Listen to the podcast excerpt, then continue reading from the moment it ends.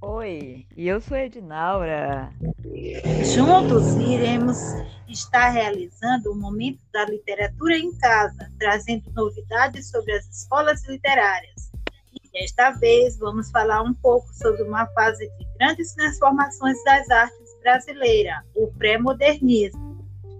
O pré-modernismo apresentava-se como uma fase de transição que compreendeu o início do século XX até a Semana de Arte Moderna de 1922, onde os autores buscaram uma ruptura radical nos ideais e seus temas constantes eram a denúncia da realidade político-econômica e social brasileira, com foco nos tipos marginalizados socialmente, e o ecletismo, que era a variação nos temas literários.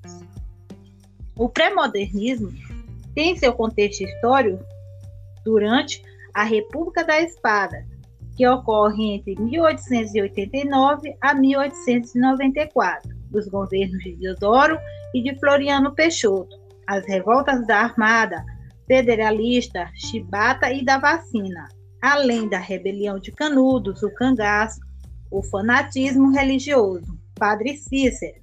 Nas cidades, teve a urbanização, a imigração e a industrialização e as greves operárias, com o avanço do ideal socialista comunista. Uma obra que marcou o movimento é Os Sertões, de Euclides da Cunha, publicado em 1902, e o movimento se encerrou em 1922 na Semana de Arte Moderna. Isso mesmo, Marília. Euclides da Cunha, ele foi um dos nomes, um, um dos autores de renome aqui no Brasil com relação ao pré-modernismo. Ele trabalhava no jornal na província de São Paulo e foi mandado a Canudos a fim de escrever sobre correspondências para o período é, da Guerra de Canudos. No entanto, nesse período ele acompanha a revolta, o massacre ordenado pelo governo republicano em sua obra Os Sertões, é, consiste numa compilação de seus relatos, onde ele mostra o lado do sertanejo, uma visão oposta do que tem na região centro-sul. Então, foi um tiro no pé, na verdade. Quando eu, é, Euclides da Cunha foi mandado, ele foi no intuito, e, no entanto, ele acabou fazendo uma outra coisa. Né? Ele acabou é, ressaltando em suas obras a questão do, do camponês, não é isso, Marília? Do sertanejo. Isso mesmo. Isso. E além de Euclides da Cunha, né, Marília, temos outros autores que são Lima Barreto, com a obra, uma das obras principais dele, que é Triste Fim de Policarpo Quaresma, em 1915.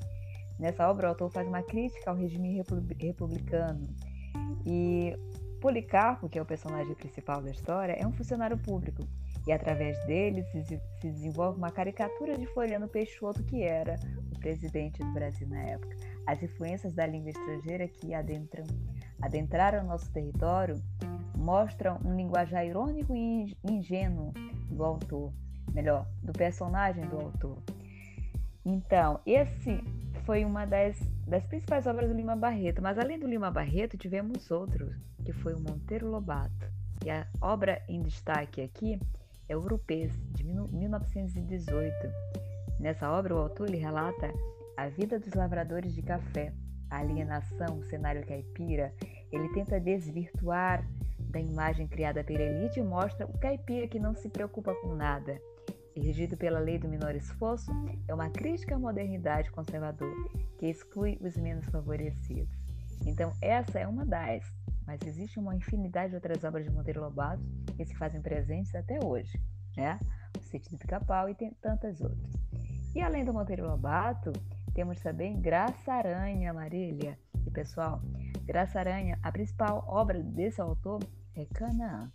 Ela é data de 1902. Nela, o autor ele narra uma trajetória de imigrantes alemão, alemães na região do Espírito Santo, um deles é nazista. O outro vê o Brasil como a terra prometida. Eis o motivo do título da obra, Canaã. Né? É uma obra de, que mescla características deterministas e impressionistas. O autor ele focaliza na xenofobia gerada pelos nativos ao aceitar a comunidade alemã. Então, que teve uma certa resistência, enfim. No período do pré-modernismo no Brasil, tivemos também um importante poeta que vale citar, vale destacar, que é Augusto dos Anjos. Na obra, as, as suas obras, na verdade, caracterizam-se por possuir uma grande musicalidade, uso constante de figuras que lembre cores como preto e vermelho. Quanto ao tema, ele preocupou-se, o Augusto no caso, muito mais com a temática da morte, da tortura moral, do verme da decomposição, dos tremores noturnos, da podridão, da hipocrisia do homem, enfim. Era uma, uma obra mais voltada para a decomposição, para as sujidades, vamos dizer assim, da sociedade da época. A principal obra em destaque aqui é a obra intitulada de Eu, de 1912. Marília, vale destacar também que todas essas obras é, desses autores brasileiros, né, elas tiveram influências europeias, não é isso? Sim. Sim, sim. Então, todas elas foram apoiadas em uma vanguarda europeia, é, principalmente de origem francesa.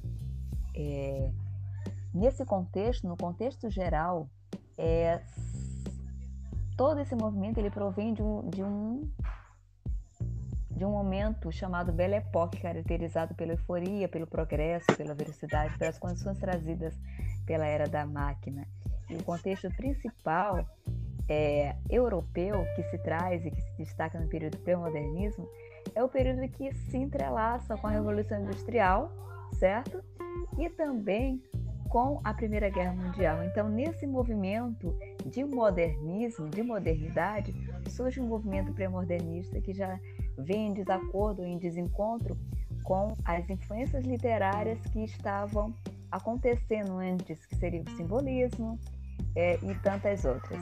E aqui a gente encerra a nossa, a nossa pequena parcela de, de conversa um pouquinho sobre o pré-modernismo, embora a gente sabe que é um assunto muito complexo, um contexto bem extenso.